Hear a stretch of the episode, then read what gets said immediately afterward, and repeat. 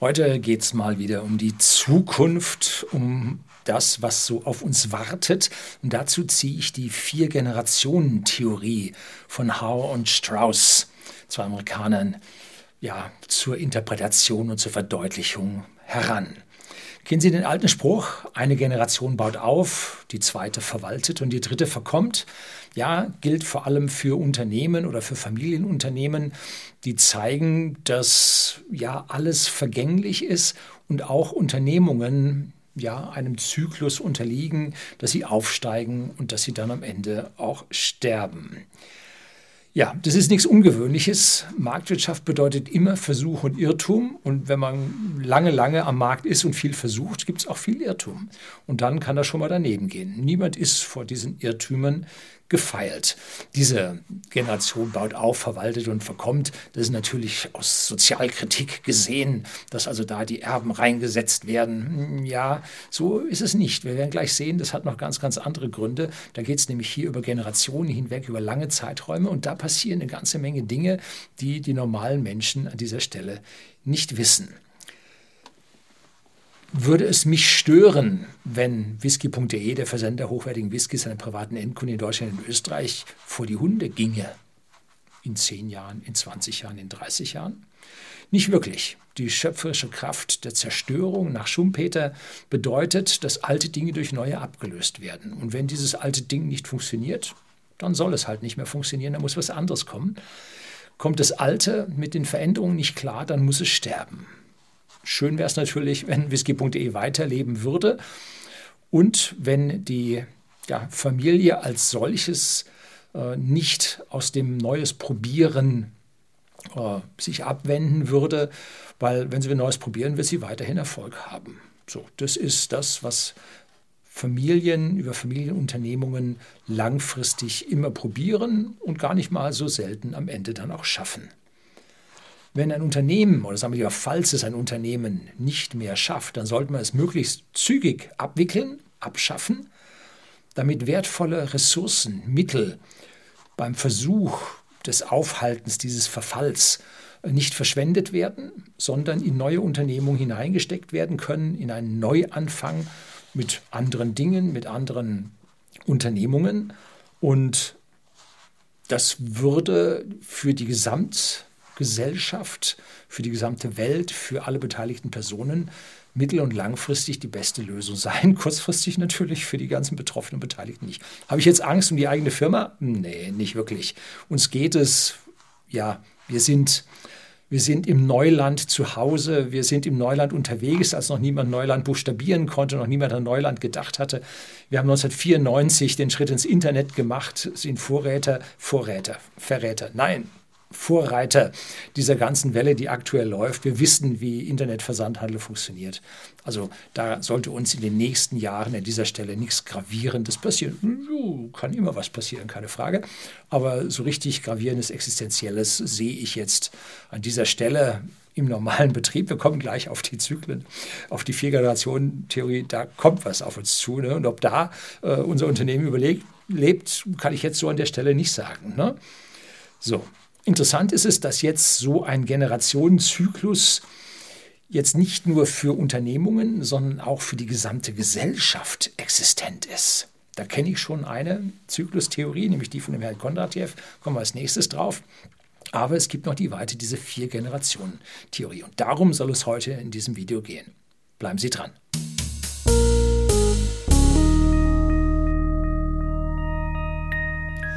Guten Abend und herzlich willkommen im Unternehmerblog, kurz Unterblog genannt. Begleiten Sie mich auf meinem Lebensweg und lernen Sie die Geheimnisse der Gesellschaft und Wirtschaft kennen, die von Politik und Medien gerne verschwiegen werden. Und heute möchte ich als allererstes auf mein Buch Allgemeinbildung hinweisen, in dem ich auch von gewissen Zyklen innerhalb der Menschheit spreche, von Revolutionen, der Menschheit, des Homo sapiens, der also vom Nomaden zum Bauern wird äh, und sich dann von der Last äh, der, des Ackerbaus befreit und jetzt tun und lassen kann, was er will, weil nur noch ein Prozent äh, seiner Arbeitskraft in den Nahrungserwerb oder den Nahrungsanbau gesteckt werden muss.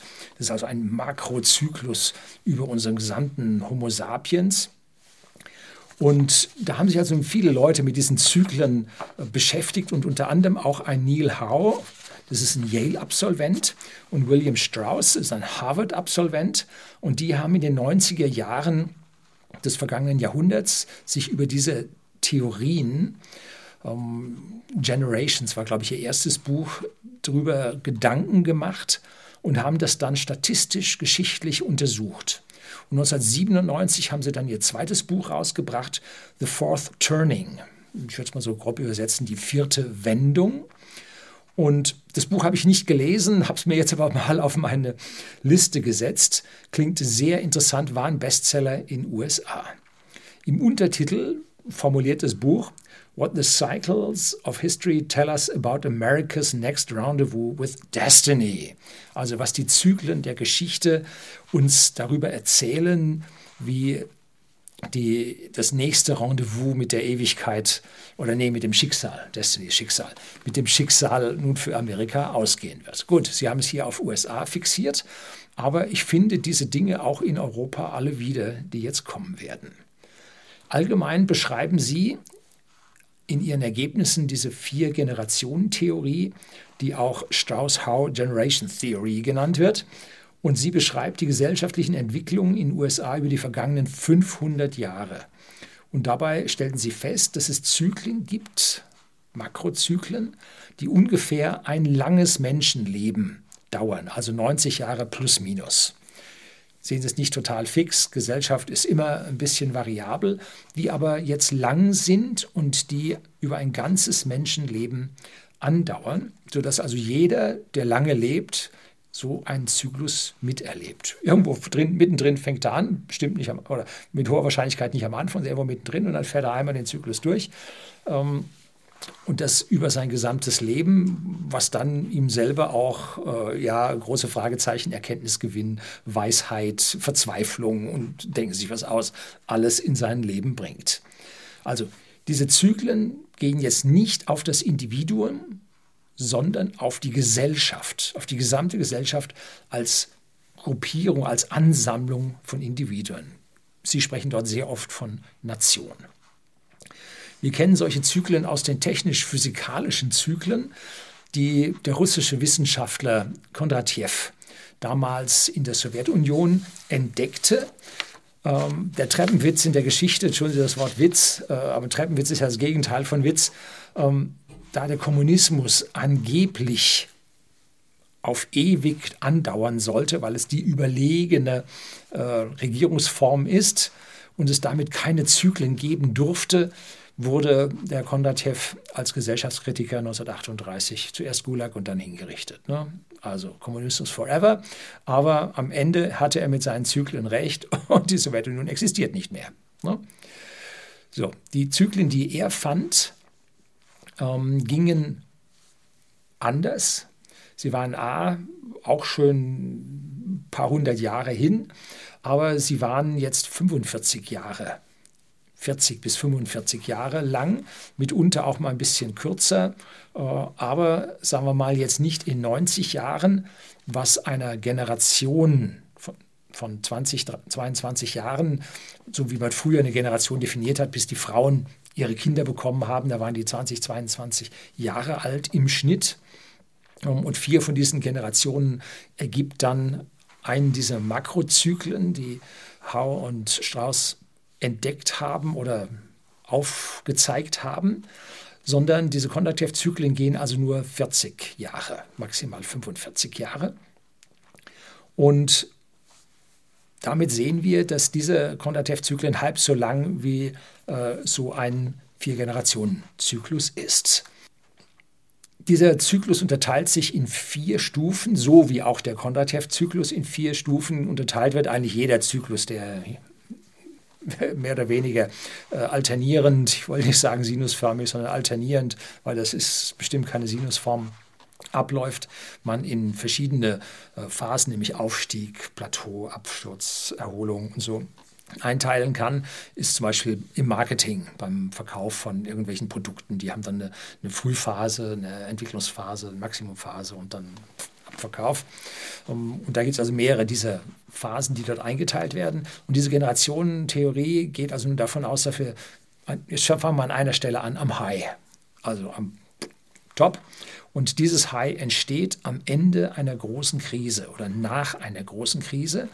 Und da rotten sich die, die Menschen zusammen, suchen ihre Gemeinsamkeiten, helfen sich gegenseitig, bilden ein Gemeinschaftsbewusstsein, vielleicht auch Nationen, zumindest in der Vergangenheit Nationen, und erschaffen dabei starke Institutionen in diesen Nationen, um die Überreste, die Folgen dieser gewaltigen Krise ja bestens abarbeiten zu können. Damals nach dem Zweiten Weltkrieg bei uns äh, dann der Wirtschaftsaufschwung, das Wunder, das Wirtschaftswunder, das zeigte ein Made in Germany, ein Zusammengehörigkeitsgefühl, eine Nation, die sich jetzt hier aus dem Schutt wieder befreit und aufbaut. Das ist dieses High-Gefühl, das da ist. Die Gesellschaft ist an dieser Stelle sich weitgehend einig. Es gibt sehr wenige Abweichler und er zeigt für, oder Hau und Strauss zeigen für die USA dieses High von 1946, dem Ende des Zweiten Weltkriegs, bis zur Ermordung von John F. Kennedy 1963.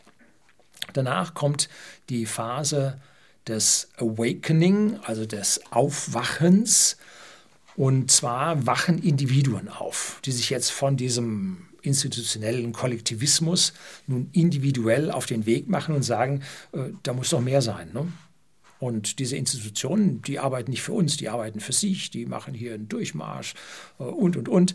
Da fängt man nun an zu bohren und sie empfinden diese, diese High-Zeit als kulturell und spirituell äh, träge, müde, tot, ne? sondern jetzt muss äh, das Individuum hier an dieser Stelle äh, weiter rauskommen. Die Studentenproteste begannen ja dann nach der Ermordung von John F. Kennedy. Bei uns dauert es immer ein bisschen länger, bis das rüberschwappt. Bei uns ging das 68 los. Und diese Phase läutet nun die neue Awakening. Oder diese Zeit läutet die neue Awakening-Phase dann ein, geht es dann los. Und sie endet in den frühen 80ern, als es in den USA zu Steuerrevolten kam.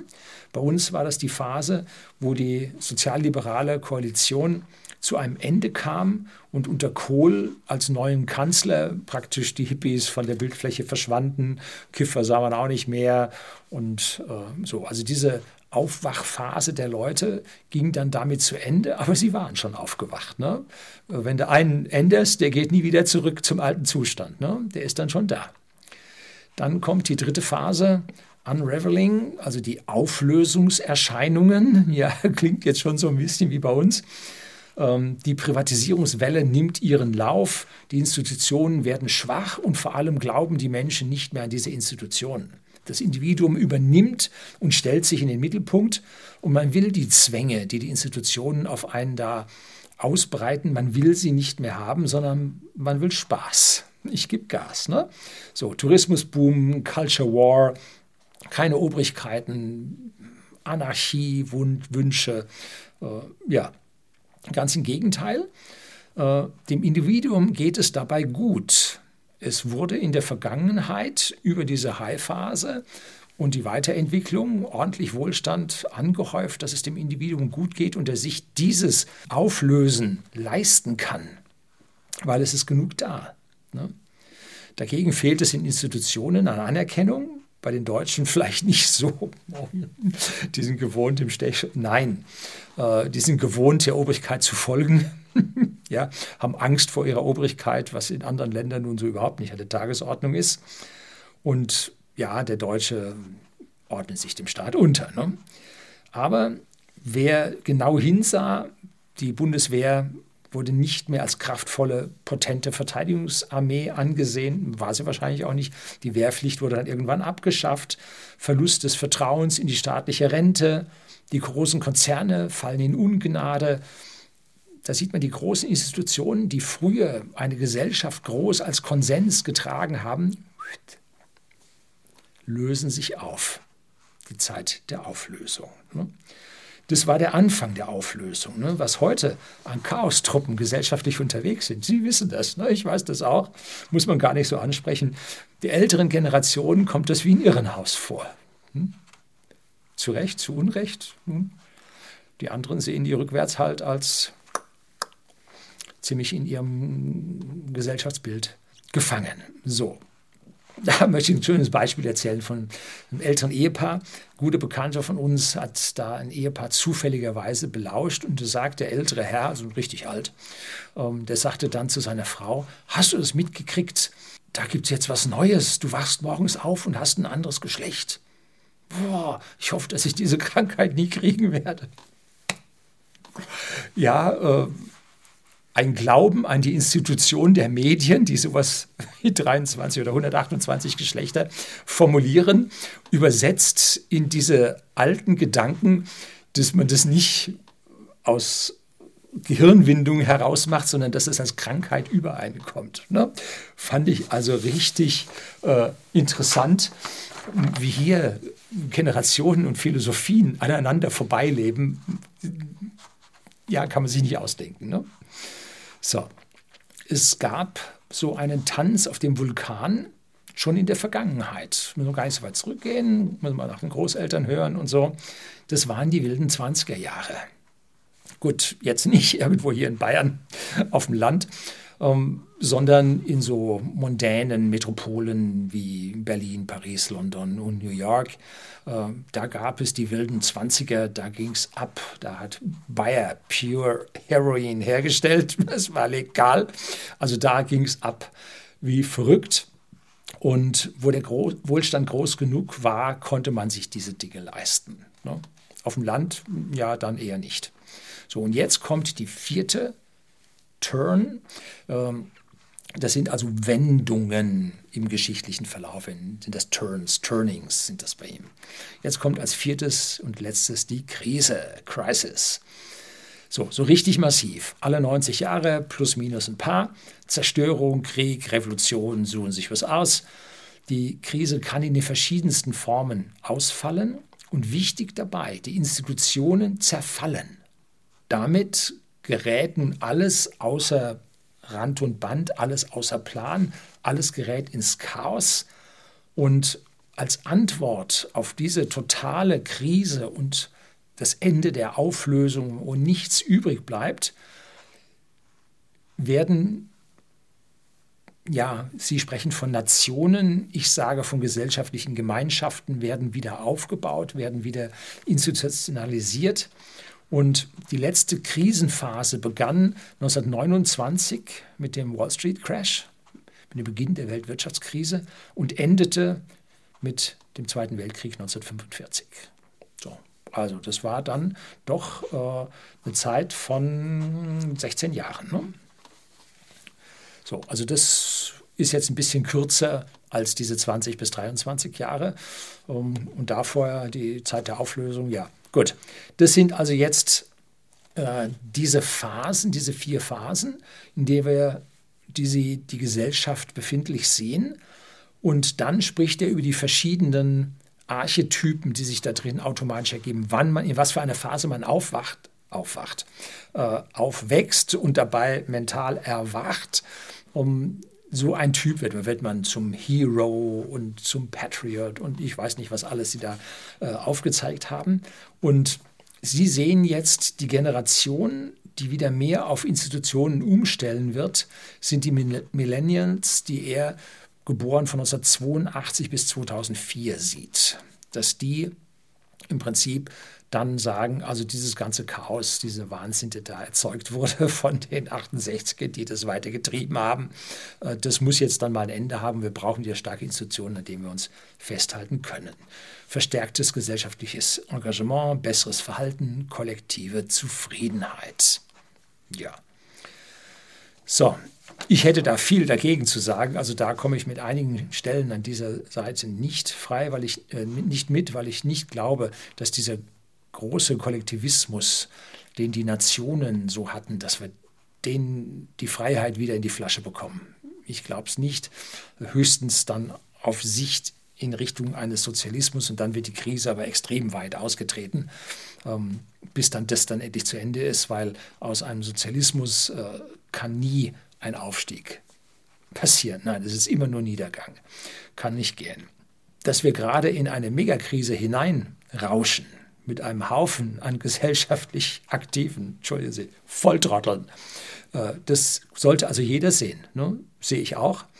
Und ich bin wie die Autoren der Meinung, dass wir mit den krampfhaft stärker werdenden aktuellen Institutionen aus diesem Schlamassel nicht herauskommen. Die klammern sich an altem Zeug fest. Momentan haben sie ein Problem, äh, dass sie die Krankenversicherung ihre äh, Versicherten nicht erreichen können, weil sie nicht genügend Papier haben. Ja, am Papier scheitert es. Ja, ein, ein Wahnsinn. Also, da, da, also ich, man kann sich das nicht ausdenken. Ne? Es scheitert am Papier. Ja, wogegen dann unsere äh, Amtsstuben jetzt vom Thermofaxpapier auf normales Papier mit Tintenspritzern umgestellt haben. Ne? Yeah. Also die Institutionen sind am Ende. Ähm, viele wissen es, äh, viele befürchten es und manche halten sich krampfhaft daran fest. Die Rente ist sicher. Nun gut, diese sich auflösenden oder sich auflösen müssenden äh, Institutionen müssen genauso entsorgt werden, wie unsere vollkommen unfähigen Politiker abgesetzt werden müssen.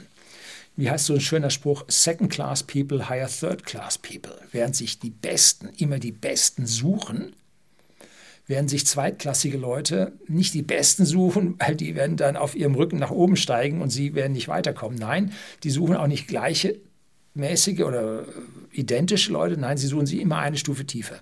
Also Second-Class People, Higher Third-Class People. Schlechtere, ne? So, und das ist jetzt ja in diesen Generationen passiert von den Politikern. Ne? Das heißt, die Drittklassigen haben die Vierten eingestellt, die Vierten stellen die Fünften ein, die Fünften stellen die Sechsten ein. So, und jetzt rauscht die Karawane nach unten und am Ende kommt was raus? Ja, genau das, was die Vier-Generationen-Theorie äh, uns erklären will. Was ist heute die beste Voraussetzung für einen Politiker? Nein, nicht beste Ausbildung, Erfahrung, Reife. Nein, ein abgebrochenes Studium, bevorzugt der Politik. Das ist heute beste Voraussetzung für einen Politiker. Leute, die auf dem realen Arbeitsmarkt keine Chance hätten. Hm. Das muss man sich mal auf die Zunge zergehen lassen. Zyklen sind Zyklen, haben also was Regelmäßiges, was immer wieder kommt, haben eine Dauer, in der sie laufen. Geschichte wiederholt sich aber nicht. Das ist, es gibt so einen schönen Spruch, Geschichte wiederholt sich nicht, aber sie reimt sich. Das heißt, es gibt Ähnlichkeiten, es gibt vergleichbare Dinge. Und so sind diese 90 Jahre Zyklen, 90 plus minus Jahre Zyklen, nicht vollkommen gleich, von der Länge her nicht, von der Intensität her nicht und von den Effekten, die wir sehen, nicht. Wenn nun dieser Four Generations Zyklus und der, der, doppelt so schnell laufende oder fast annähernd doppelt so schnell laufende Kontratev Zyklus, wenn die jetzt gemeinsam auf Höhen gehen und gemeinsam auf Tiefen gehen, dann geht's rund. Dann ist es der Garant für Änderungen in der Gesellschaft. Ne? Wenn wir also die technischen Veränderungen, die der Kondratev-Zyklus oder die Kondratev-Zyklen beschreiben, sich mit den gesellschaftlichen Veränderungen, die über den Four-Generation-Zyklus äh, passieren, wenn die sich jetzt an einer Stelle überlappen, dass wir Krise in beiden haben. Hm. Das hat was. Und wenn wir uns jetzt die jetzt mal ein bisschen genauer anschauen, wir laufen gerade im sechsten Kondratev-Zyklus. Der fünfte war die Informationstechnologie, die breit ausgerollt wurde und die endete zur Finanzkrise 2007 bis 2009. Und die Kondratev-Zyklen haben auch vier Phasen, die nach der wirtschaftlichen Aktivität in diesen Phasen benannt werden. Und zwar das erste ist Prosperität, die zweite ist Rezession, das dritte ist Depression und das vierte ist dann Erholung oder auf Englisch Prosperity, Recession, Depression, Improvement. So, was ist der neue Zyklus, der jetzt kommt? Nun, die Wissenschaftler sind sich noch nicht einig. Jeder aus seinem Fachgebiet benennt mal seine eigenen Dinge. Irgendwas in dieser Richtung wie Cloud Data, Global Tech-Konzerne, autonome Maschinen, Sharing Economy, irgendwas in diesem Eck wird es sein. Ähm, wir werden es aber erst wissen, wenn wir diesen Zyklus laufen sehen oder richtig identifiziert haben, was denn dieser Zyklus nun gebracht hat. Und ein Viertel des Kondatev-Zyklus von 40 bis 50 Jahren ist jetzt rum.